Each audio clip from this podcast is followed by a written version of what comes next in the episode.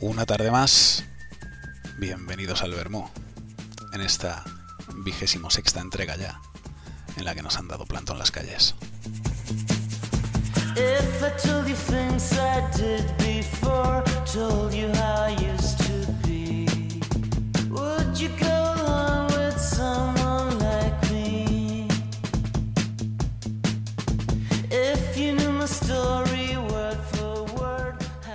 Bienvenidos una tarde más aquí en el Bermú. Yo soy Luis Suárez y esta es nuestra segunda edición especial de domingo en la que tenemos a un invitado muy especial, que es Marcos Míguez Pujinger.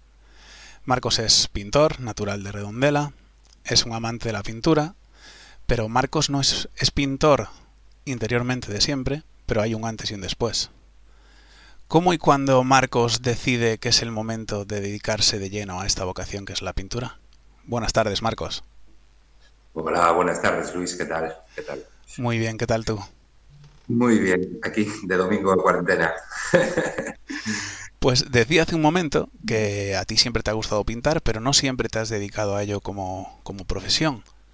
¿En qué momento te surge, te viene ese gusanillo de decir, venga, esto es realmente lo que me gusta y es a lo que me quiero dedicar, así que voy de lleno a por ello?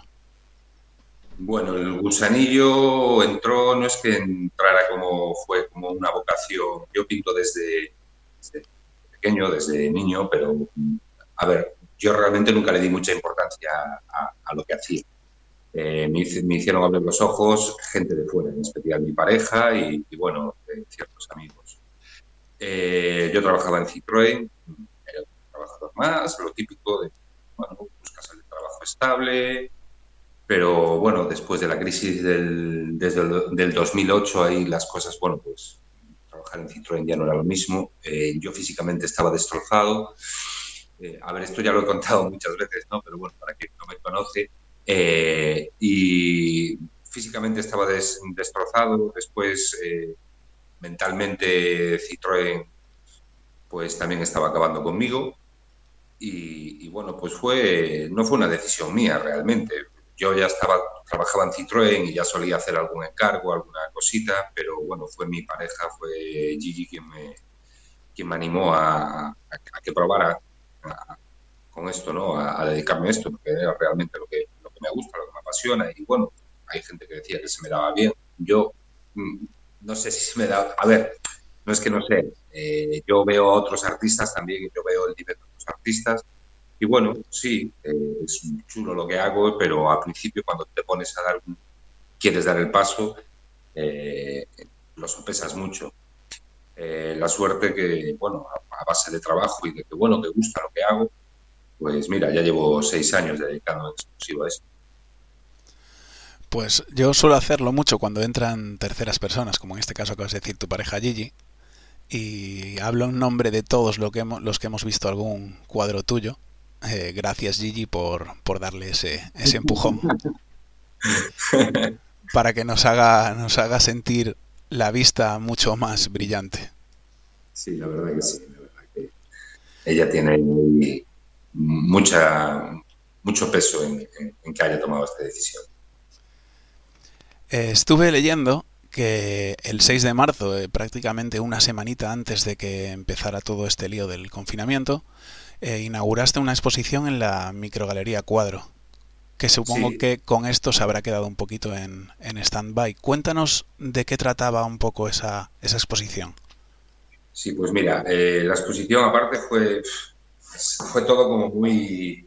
Eh, porque bueno, los de la galería que son adorables, Blanca y, y, Nando, ya llevaban un tiempo intentando que, que hiciéramos algo juntos y me llamaron este verano, yo estaba en Mallorca, me llamaron primero para una exposición colectiva que hubo en Navidad y, bueno, ahí ya fue cuando hablamos para hacer esta, esta exposición. Fue una exposición que se preparó muy poquito tiempo, son cuadros de medio gran formato, eh, se preparó en dos meses escasos, son solamente ocho obras, pero bueno, tienen mucho trabajo cada una de ellas y se hizo como a prisa corriendo. De hecho, el último cuadro se acabó dos días antes de la inauguración y a prisa y corriendo, pero bien hecho. si no, no presentamos nada tanto la galería como yo.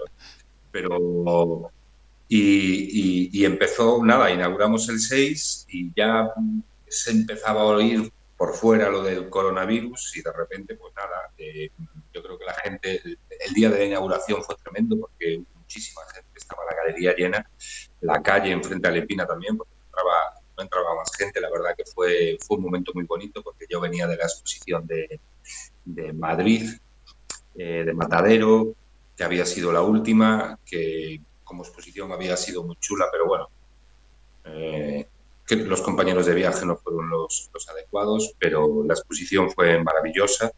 Eh, hay que reconocer a todos los actores y todo el, trabajo fue fantástico.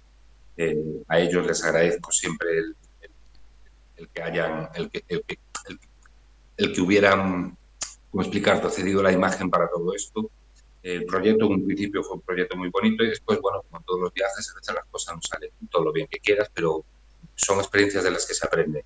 Y entonces esta exposición en Vigo era como una espinita que quería sacarme, de, me apetecía hacer algo chulo. Y bueno, yo que soy hijo, nieto, sobrino de marineros, a mí el mar, eh, yo soy de Redondela, ahora vivo en Vigo, es una villa y una ciudad que el mar está muy unida a ellas eh, yo, bueno, pues eso de lo que te digo de familia, para mí el bar es muy importante, es mi sitio de, digamos que es el patio de mi recreo, ¿no? Es, es a donde voy a, a, relajarme o, simplemente mirarlo, pues, no sé, a mí como, que me llena. Eh, hay gente que vive en Vigo y le da igual tener el mar al lado, yo en cambio eh, necesito verlo todos los días. Y con esto del coronavirus, pues bueno, la, ver un poquito con el mundo del mar, ¿no? La óptica que tengo yo de ver. No, no es que se vea el mar en, los cuadros, hay alguno que se ve el mar, pero son cosas que tienen que relacionadas con el mundo del mar. Pues desde un barco a una cornamusa donde se agarra el barco, pues la prueba de un barco o unas redes. Eh, es la manera que tengo yo de incluso de hacer la fotografía, me fijo mucho en los detalles, no soy el, el típico pintor que hace marinas o, el típico barquito. No, intento darle la manera que tengo de ver yo las cosas. Y con lo del coronavirus, pues nada, estuvo cinco o seis días abiertos y ya antes de que, un día antes de que se empezara lo del estado de alarma, yo empecé a ver las cosas un poquito así feas y ya les dije a los de la galería, mira chicos, yo no, no voy a ir a la galería durante estos días porque está viniendo gente y, hay contacto y, no sabemos cómo va a ir esto. Vamos, un acto, un acto de, pura y dura responsabilidad por tu parte. Sí, a ver, eh, eh, primero la salud, eh, te quiero decir. Tiempo a ver una exposición hay y, la verdad, la gente cuando viene, pues yo, por ejemplo, que soy una persona mucho de tocar, de dar la mano, de agradecer que hayan venido a la exposición, pues veía que era un riesgo por muy poquitas personas que hubiera en ese momento, porque en el día a día no te vienen 200 personas como el día de la inauguración, vienen cuatro personas, vienen dos, vienen tres, cada poco, y, claro, estás con ellas y, no merecía la pena arriesgar ni mi salud ni la de nadie. Y, ahora cuando pase todo esto, pues se volverá, no será reinauguración, pero se volverá a abrir la exposición. Creo que el lunes ya se puede empezar a visitar no sé si llamando a la galería, no sé cómo tienen ellos los horarios, cómo tienen pensado la apertura. Sé que abren a partir del lunes y, así. Pues desde aquí animamos a todo el mundo, cuando se pueda, cuando se pueda, lo recalco, a que visiten la microgalería Cuadro porque hay, hay unos cuadros de Asente Domar que decimos que somos aquí nosotros que merece mucho la pena merece mucho la pena ver. Y comentabas antes la exposición de, que hiciste en Madrid, en, Matadero, que sí, una experiencia vital porque los, los, acompañantes no fueron los adecuados, pero ahí es que eh, retrataste a actores de la talla de Luis Tosar o Fernando Tejero, Malena Alterio. Fue, aparte fue un proceso muy bonito porque, a ver, yo no, no pude estar en las sesiones de fotos de todos porque hay que trabajar, te quiero decir. Eh, esto todo empezó, pues, en un octubre, fue una idea de uno de los chicos que estaba conmigo, de Rubén, y al principio iba a ser simplemente una exposición de pintura, después hicimos para que fuera algo más, entre tres amigos, un fotógrafo, él como escritor, y él tenía ciertos contactos, después otra gente se fue sumando después. Eh, fue muy bonito, pero lo que pasa es que fue un proceso largo, porque la exposición fue en marzo, pero nosotros empezamos ya a trabajar en octubre eh, yendo a Madrid a, fotografiar a los actores. Eh, yo estuve en dos, dos, tres sesiones. ¿Qué pasa? Que claro, tenías en un día tal venían a lo mejor dos actores, eran 400, 500 fotos que se le hacía a cada actor. después a mí me enviaban el grueso de las fotos a, a Vigo cuando volvía, yo elegía la foto que me apetecía pintar y ya empezaba a trabajar, porque eran total 16 obras hay obras que tienen 100 horas de trabajo. Entonces eh, íbamos con el tiempo muy justo porque, bueno, a mí me habían visto pintar en Madrid cuando presentamos fuera de escena, cuando presentamos la propuesta, estuve pintando en un restaurante en Madrid en directo y una persona de Matadero me vio pintar y fue cuando dijo, oye, a mí me gustaría que, pusieras en Matadero mi espacio en, en, en eh, yo te cedo el espacio. Normalmente hacer una exposición, la gente cuando va a una exposición entras tal, pero no, no sabe a lo mejor todo el trabajo que hay detrás, ¿no? todo el previo. Aparte, eh, tú quieres exponer en una sala con un poquito de nombre, aparte de la espera, tú normalmente tienes que pagar por esa sala y no son precios mm, eh, baratos, digamos. y después la propia producción de la obra, el comprar el material, el enmarcado de toda la obra, es complicado montar una exposición. Me imagino, me imagino que debe llevar eh, muchísimo trabajo la parte de back office que se dice. y aparte, mm, autofinanciado todo. Quiero decir, yo nunca he pedido ningún tipo de ayuda pública ni nada por el estilo. Entonces, tú cuando quieres montar una, exposición, en este caso, pues para marcar 16 obras, pues sabes que tienes que preparar por lo menos 5.000 o 6.000 euros para marcar todas las obras. Después el transporte, el seguro de transporte, eh, la propia producción de la obra. Eh, te quiero decir, Claro, después la gente ve, pues, que un cuadro vale 2.000 euros y dice, joder, qué caro, pero es que no sabe que a lo mejor detrás hay 150 horas de trabajo, más todo lo que hay detrás, ¿no? Pues esto, como te dije, empezó en octubre, fuimos a hacer las fotos a los actores, la verdad que fue fantástico porque, bueno, eh, eh, tú los estás acostumbrado a verlos en la tele, pero después cuando los pones ante la cámara y tú le vas pidiendo lo que quieres para poder hacer el dibujo, ves ese proceso que a lo mejor nosotros no sabemos ver, ¿no? de cómo van cambiando, cómo se pone el método, digamos. Y, fue, la verdad, fue muy bonito, cenas con ellos, charlas muy bonitas, hablando de todo. Y, y, nada, fueron, ya te digo, tres, casi cuatro meses pintando, pintando a saco. Y en, en marzo inauguramos en Matadero y fue porque la cantidad de gente solamente el día de la inauguración fue fantástico. Pero después lo bonito de Matadero es eh, que es un espacio muy visitado por familias, porque van padres, hijos, aparte como el exterior te permite poder ir con los niños, tiene zonas para poder comer, tiene restaurantes, tiene cantinas. Yo ya me gustaría a mí que en la panificadora hicieran lo que es Matadero. La panificadora yo la veo como el lugar ideal para ser nuestro matadero de, Madrid, pues tenerlo aquí en Vigo pues sería Matadero, un espacio multicultural donde poder eh, presentar tanto un libro como exposiciones, eh, hacer conciertos, eh, no dedicarlo solo al mundo del arte, sino puede ser como espacio. Yo lo miro de la manera hacia la cultura, ¿no? Porque no sé, porque es que se prestaría a, muchas cosas, festivales, hacer incluso un festival de cine se podría hacer, es, es, maravilloso. Y, Matadero yo, a ver, había pasado alguna vez, pero después de exponer allí, que estuve dos semanas allí, pues claro, tenía que estar en la exposición y como espacio es, es maravilloso. Y, y, a nivel personal, exponer en Matadero, a ver, eso tiene un peso en el currículum. Después, eh, yo el nivel al que había alcanzado con esas obras la calidad de la obra. Eh, hubo un antes y un después a partir de, esa exposición, ¿no? Porque es como te esfuerzas en que las cosas salgan bien, pero a ver, con cada cuadro que haces aprendes un poco más y ya no solo es que bien quedó, sino que, pues mira, he aprendido a hacer de esta manera pelos o arrugas de tal manera, o, ¿sabes? Porque esto es un proceso, yo no soy pintor, a mí aún me queda mucho por Seré pintor el día que me muera, te quiero decir. Esto es un proceso de aprendizaje constante. Ser pintor es un, es un título póstumo. Sí. Y aquí en Vigo hay una obra, hay una obra en una calle que se llama la calle Roupeiro, que los que seáis de Vigo la, la conoceréis, que conecta con Rosalía de Castro, y los que no seáis de Vigo cuando vengáis, ahora con más motivo debéis visitarla, porque eran unas escaleras lúgubres por las que directamente a altas horas de la madrugada había gente que no le apetecía pasar. Y ahora todo... Es que es, cierto. Yo, recuerdo que una de las cosas que me dijeron los vecinos de allí cuando acabé el mural fue, le has dado vida a este, porque es que esto era un callejón de meados, me decía. Tal cual, tal cual. Eso era, eso era la calle Roupeiro. Hasta que un buen día, bueno, un buen día, por un, por un motivo que fue el fallecimiento de la gran poetisa María do Carmen Cronenberg, se decide homenajearla haciéndole un mural en, en estas escaleras. Y el artista, nuestro amigo Marcos.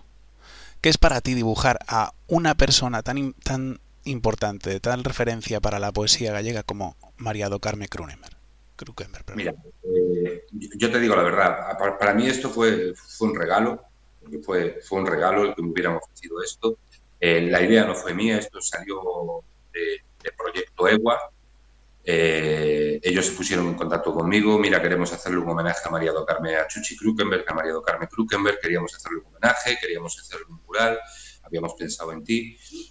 Y fue muy bonito porque eh, la foto en la que yo me basé para poder hacer el... Yo tenía una idea de lo que quería hacer, ya que iba a ser un, es un homenaje a una persona, quería, quería que fuese un retrato. Ella tenía una imagen visual muy potente con esas gafas, ese pelo blanco que tenía ella. Y entonces yo solicité, solicité unas fotografías eh, y la que le había hecho las fotografías es una chica que es de Redondela también, que es amiga mía, Isaura de Campo. Entonces fue como, qué guay, que, que los dos somos de Redondela, nos ha unido este proyecto tan chulo, ¿no? Yo, a ver, lo dije cuando me habían entrevistado ya en la radio, sí, yo soy el que dice el mural, pero yo no dejé de ser. No me siento mal diciendo esto, al contrario, para mí era eh, fue un privilegio. Yo fui una herramienta de Proyecto EUA, la agrupación que fueron las que deciden hacer ellos querían hacer algo y contar un poquito. Yo fui el que al final pues, pues hizo el mural, ¿no? Pero fue una idea de, proyecto de Y fue muy bonito porque, bueno, yo hacía como 20 años o 15 años que no hacía un mural, yo había empezado con grafitis y, bueno, ya de joven ya decoraba locales para ganarme mi dinero para verano, ¿no? Ya pintaba en locales, hacía murales, pero llevaba como 15 años sin hacer un mural y estaba con un poquito de miedo, la verdad, porque, a ver, estás en la calle, se lo va a ver todo el mundo, eh, estás intentando hacer un retrato hiperrealista, si no queda bien, eso se va a notar. Y, al principio estaba un poquito, un poquito asustado, pero viendo la respuesta de la gente, los vecinos que pasaban por allí todos los días, que te agradecían, la gente te bajaba un agua, te bajaba un bocadillito, paraban a hablar contigo, te daban ánimos desde las ventanas, eh, la gente paraba, hacía fotografías.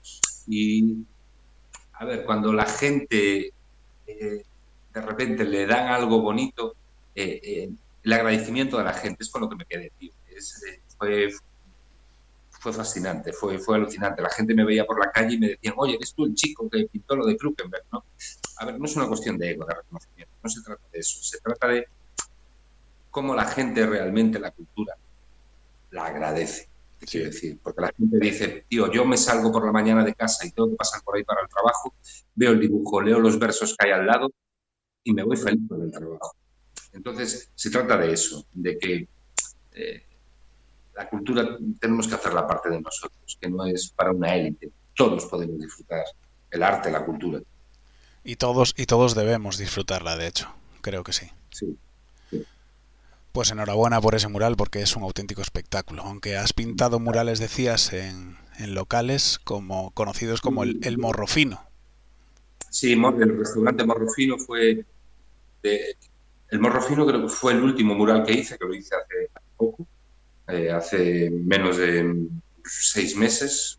Eh, pero bueno, aquí en restaurantes, bueno, en locales de hostelería tengo Morro Fino, en el Trepia, tuve en el Barra Basada, pero bueno, el Barra Basada ya cerró. El Mala que es maravilloso, aparte del Mala soy yo, el que está dibujado soy yo, lo que pasa es que puse una calavera, son mis tatuajes, mi ropa, me utilicé yo como, como modelo. Eh, después en el mercado de Progreso, bueno, ahí en, Progreso 41, uno de los murales interiores es, mío también. En el Patouro, en Cangas, lo que está en el techo, en Cangas no, en, perdón, en Bouzas, lo que está en el techo también, los dibujo, las, las carpas, pues también son mías. Sí, en, locales de restauración. Ahora hago uno para una cervecería en la calle Ecuador. Estoy pendiente de que me puedan servir las maderas para poder hacer el mural sobre ellas. Con esto de lo, de, la, de lo del COVID, también yo tenía este mural ya que tenía que estar hecho y con todo el problema que hubo, pues no me sirvieron material y, no, Si tuviera el material en casa lo hubiera pintado, pero claro, al no poder servirme la madera no, no, no pude realizarlo. Pues esperemos que avance pronto para poder, para poder verlo. Sí. Y una iniciativa muy bonita que has tenido, eh, pues sobre todo refiriéndonos al tema de la cultura y que todo el mundo pueda acercarse un poquito más a ella, es la de pintar en directo en Facebook durante este confinamiento. ¿Cómo, cómo se te ocurre esa idea?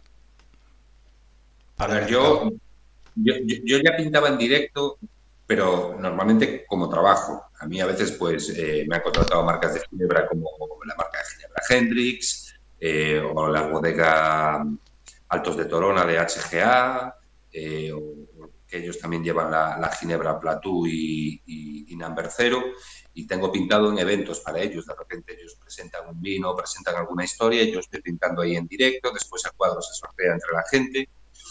Y después en conciertos, aquí en Vigo, pues también en la fábrica de chocolate en algún sitio así eh, conciertos de grupos de amigos.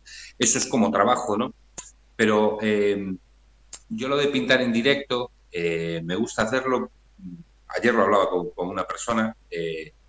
Yo, cuando ya me gustaba la pintura desde enano, yo siempre quise entrar en el estudio entrar en el estudio de un pintor, porque normalmente la gente cuando ve un cuadro ve el resultado final, pero no ve el proceso. No ve como los artistas hacemos, pintar y todas estas cosas.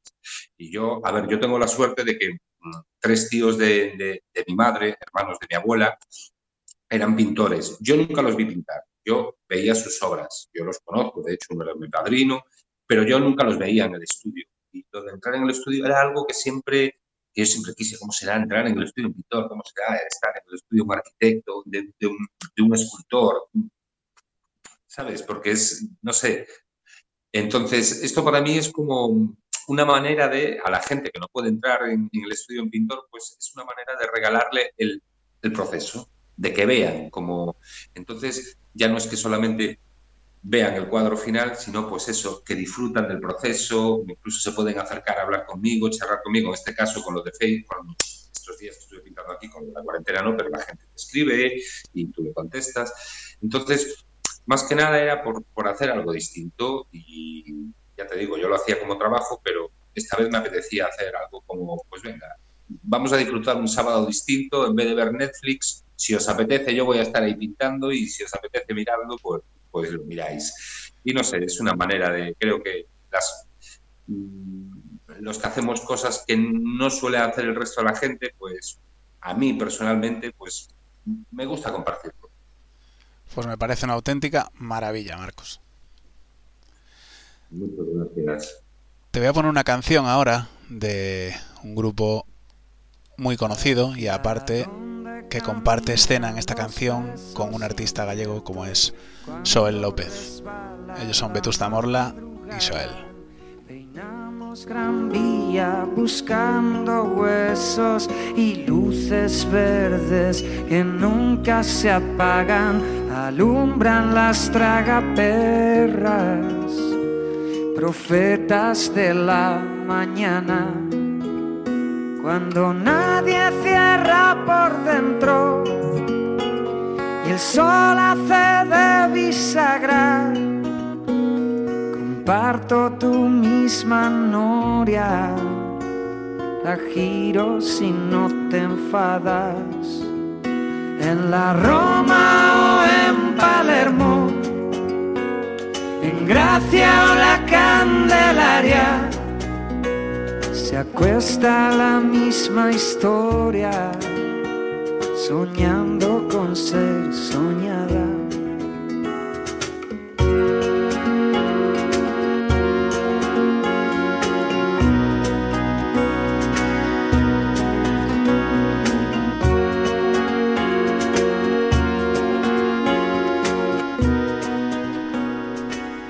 esto que sonaba era Profetas de Vetusta Morla, interpretada por Vetusta Morla y, y López.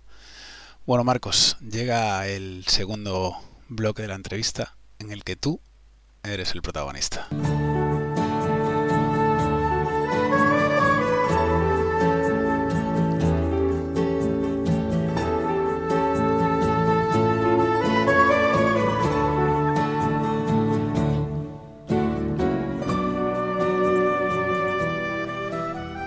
Este segundo bloque, Marcos, le pedimos a todo el mundo, y tú no ibas a ser diferente, que saque su faceta culinaria a relucir. Ese afán que tenemos todos de demostrar que somos unos chefs estupendos. Dejándonos una receta. ¿Que os deje una receta? Eh, pero la tengo que explicar toda. a, a grandes rasgos para que podamos intentar emularla. Vale, pues mira, eh, una cosa que me, a mí personalmente me fascina la, cocina. Yo, en casa, a ver, mi mujer también trabaja, aparte de tiene horario partido, y, normalmente hago yo la comida. Ahora que estamos en cuarentena nos lo repartimos un poquito más y cocinar me flipa. Pero cuando vienen amigos a casa a mí me gusta mucho hacer eh, fideuás. Y tengo una fideuá de, que suelo hacer mucho, que es de pulpo con calamares y, nada, a ver, eh, pues mira, empiezo pochando la cebolla y el pimiento en una, en, una paella, pochando cebolla y pimiento. En otra sartén, aparte, en un poquito de aceite, voy dorando lo que es la fideuá, la pasta de fideuá. Primero la doro en, aceite, la doro bien, y cuando queda doradita, que parece que queda crujientita, eh, le, seco el exceso de aceite, la reservo y mientras se va pochando la cebolla y el, tomate, eh, ya voy preparando los, los, eh, los calamares o pulpo. Yo suelo hacerla con pulpo, pulpo cocido, que corto en, taquitos como si fuera para, para pulpa feira. Lo reservo.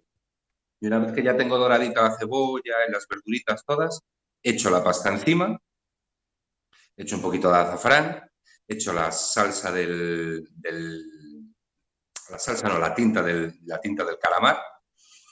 Eh, y ya es cuando he hecho los, los fideos, ya empiezan a coger eh, ahí con, con, el, con el con, con la cebollita pochada. Eh, he hecho el caldo de, marisco y, nada, lo dejo hacer poquito a poquito, un poquito de salsita de tomate se me olvidó el chorritito de vino que se me había olvidado, aparte de laurel y toda la historia. Y ya cuando está la fideuá a punto de ponerse, pongo los langostinos y nada, la termino después al horno para que todos los fideos queden todos de puntita y maravillosa, maravillosa. Me acaba de entrar hambre a un nivel que no te, no te lo puedes llegar ni imaginar.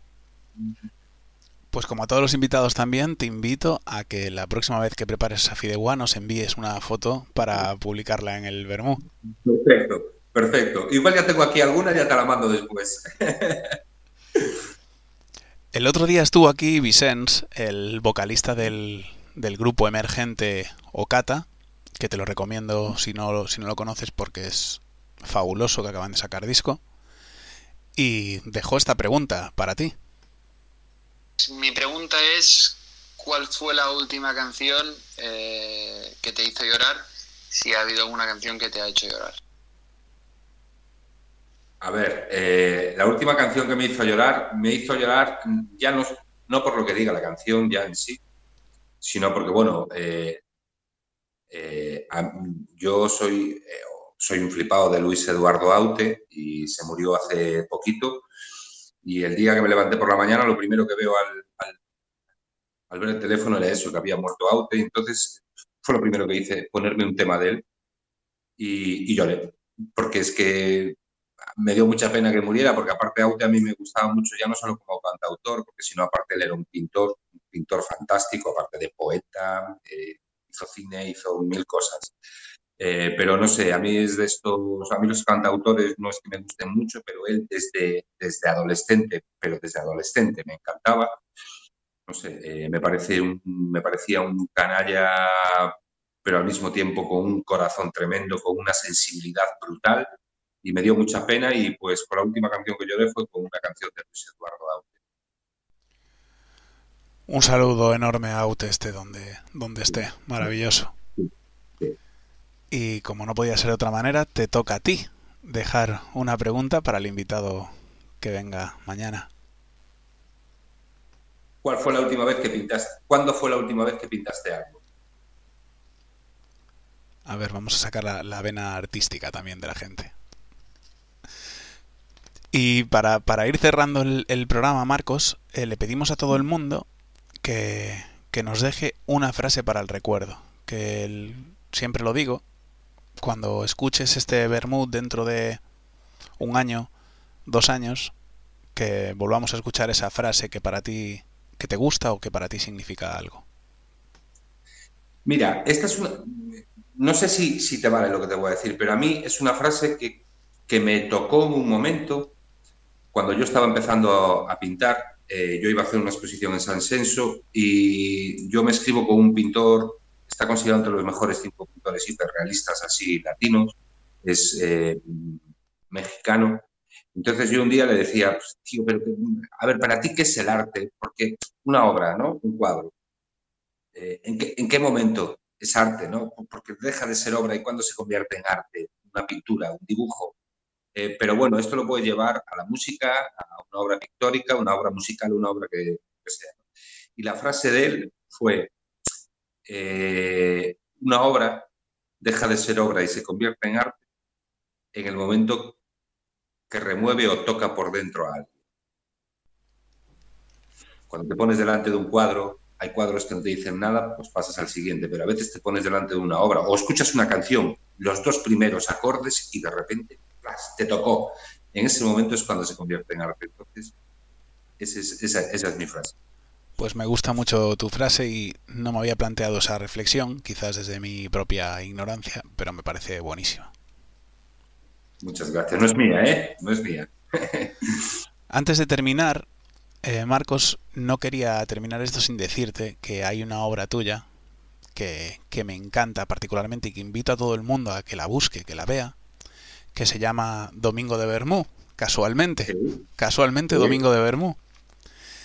Que son unas manos así tatuadas sosteniendo un vaso y es que no te das cuenta de que es una foto hasta que lees que es una pintura y es una auténtica maravilla. Enhorabuena.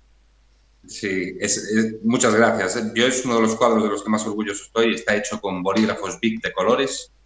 Eh, son 15 colores distintos. Y, a ver, me gusta porque la foto la hice yo. Se llama Domingo de Bermú porque ese chico al que yo le retraté las manos, eh, pues vinieron unos amigos a ayudarnos a hacer la mudanza y después cuando acabamos la mudanza pues los invitamos a un vermú en la mina. Entonces de ahí viene lo de Domingo de Vermú. Sí, está hecha con bolígrafos de colores y la verdad que visualmente es una obra, es una obra maravillosa. Pues y ya termino, no me excedo más, solo te voy a hacer una última invitación y es que utilices el instrumento que utilices, que sigas tratando el lienzo con esa sensibilidad y cariño con el que lo haces. Te invito a que sigas haciendo eso. Muchas gracias, muchas gracias. Y a vosotros que lo disfrutéis. Lo haremos, sin duda. Bueno, nosotros nos despedimos y os vamos a dejar con la canción que, que ha escogido Marcos, que es Deeper and Deeper.